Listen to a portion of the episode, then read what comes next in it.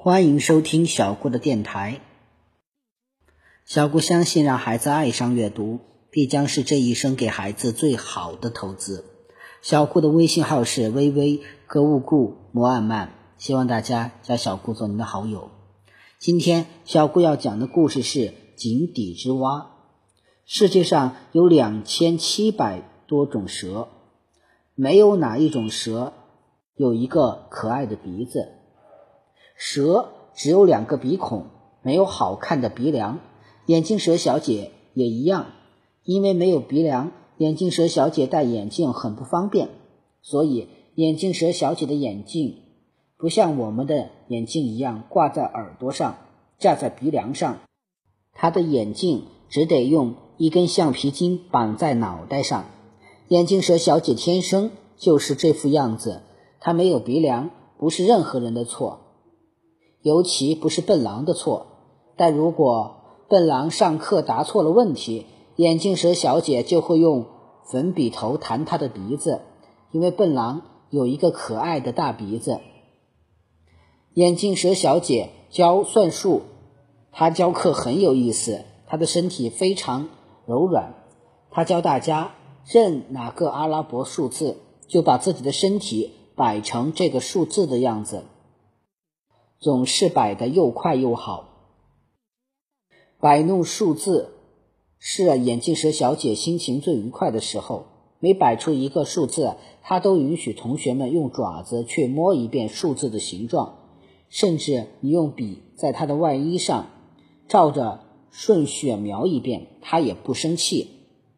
我喜欢数学，我的身子天生就是让我摆数学的。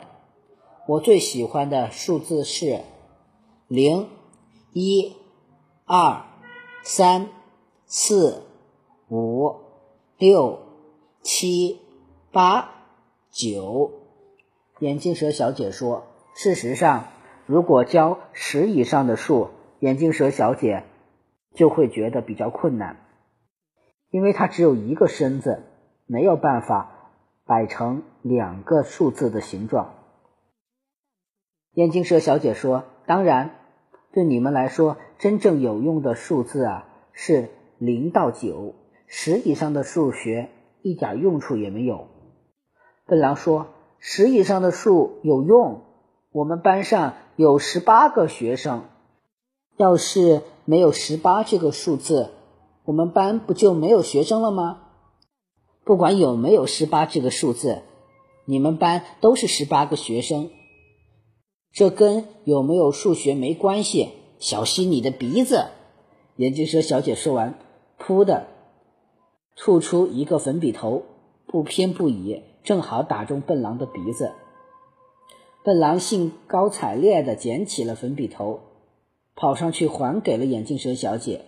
这节课你第十一次打中了我的鼻子，十一也是十以上的数。鹅太太正好经过窗外。他听见这话，马上走进教室，警告眼镜蛇小姐：“眼镜蛇小姐，我提醒你注意，如果你再体罚学生，我会解雇你的。我想，鸵鸟先生一定啊很乐意啊知道你的下落。我下次再也不这么干了，校长。”一提到鸵鸟先生，眼镜蛇小姐就没了脾气。鹅太太走了，眼镜蛇小姐狠狠地瞪了笨狼一眼。意思是说，你等着吧，接下来有你好看的。于是啊，他不怀好意的吐吐舌头，说：“现在我们来做道智力题。一只青蛙在一百米的深井里，它白天往井上跳三米，晚上又退下去两米，要多少天才能跳出井来？”大家很喜欢做智力题。眼镜蛇小姐话音刚落。聪明兔、伶俐兔啊，猫小花、乖乖羊就把手举起来，他们是啊班上成绩最好的学生，回答问题总是又快又准。接着，棕小熊、淘气猴、小浣熊、红公鸡和小白母鸡也表示自己算出来了。猪小胖和小狐狸还在抓耳朵。笨狼也在使劲想。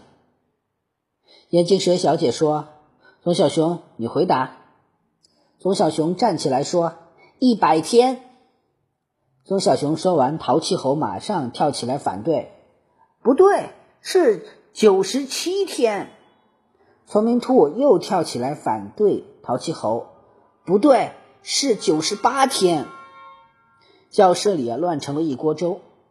有的说九十八天，有的说九十七天。猪小胖和小狐狸并没有想出答案来，这会儿也来凑热闹。他们决定支持棕小熊，因为棕小熊的个子最大，最有力气。他们大着嗓门喊：“一百天！”棕小熊说的对，我们支持棕小熊。笨狼睁大眼睛，竖起耳朵，像是被什么吓住了。眼镜蛇小姐示意大家安静，她一扭一扭来到笨狼的课桌旁，故意问笨狼：“笨狼，这里有三个答案，你认为谁的对？”没想到笨狼哇的一声哭了。他说：“眼镜蛇小姐，那口井在哪里？快带我们去救青蛙吧！”眼镜蛇小姐吓了一跳，问道：“你发什么疯？”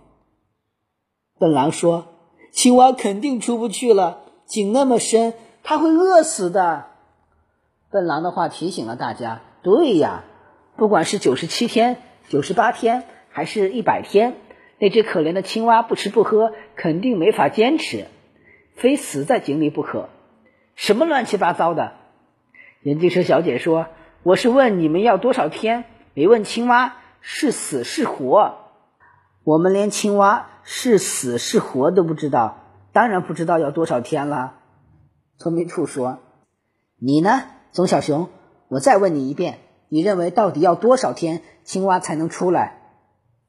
眼镜蛇小姐用鼓励的眼神望着棕小熊，但棕小熊也已经恍然大悟了，他坚决的摇摇头：“井那么深。”不等青蛙跳出来，它肯定早饿死了。可怜的青蛙！笨狼哇哇大哭，伶俐兔啊、猫小花和乖乖羊也跟着哭起来。猪小胖看到大家哭，也哭了。嗯嗯嗯，他啊绝不放过任何一个练嗓子的机会。他的哭声像警报一样响。眼镜蛇小姐急忙用一个垃圾桶啊罩在。头上当隔音罩，飞快地溜出了教室。哭声一直持续到牛博士的语言课。牛博士啊，弄明白究竟出了什么事儿，然后耐心的向笨狼解释：其实并没有一口那么深的井，也没有那样一只青蛙。眼镜蛇小姐出的题目完全是假设。笨狼还是不明白什么是假设呢？假设就是假如。假装就像是笨狼。如果我们学校要开化妆晚会，你就可以假装是你爸爸，也可以假装是老师。爸爸不是假的，老师也不是假的。我有爸爸，也有老师啊！啊，牛博士，你骗我！真的有那口井，有那只可怜的青蛙。嗯，笨狼说。牛博士很为难。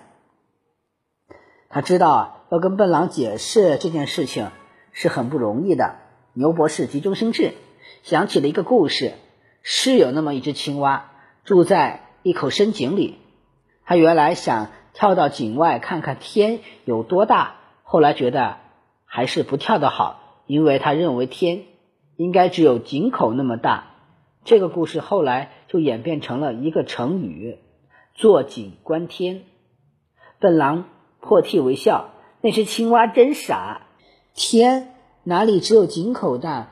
明明有我们森林镇那么大嘛！朱小胖说：“你才傻呢！天比森林镇大多了，一直到绿色草原那边都有天。我跟爸爸去看过。”于是同学们忘记了可怜的青蛙和刚才的悲伤，热烈的讨论起天究竟有多大的问题来了。牛博士坐在讲台上，用善良的大眼睛看着这群活泼可爱的学生，又作起诗来：“啊，多么活泼的学生啊！多么善良的心肠。好了，这个故事小顾就到这里讲完了。希望大家能喜欢小顾讲的故事，请一直支持和收听小顾的故事吧。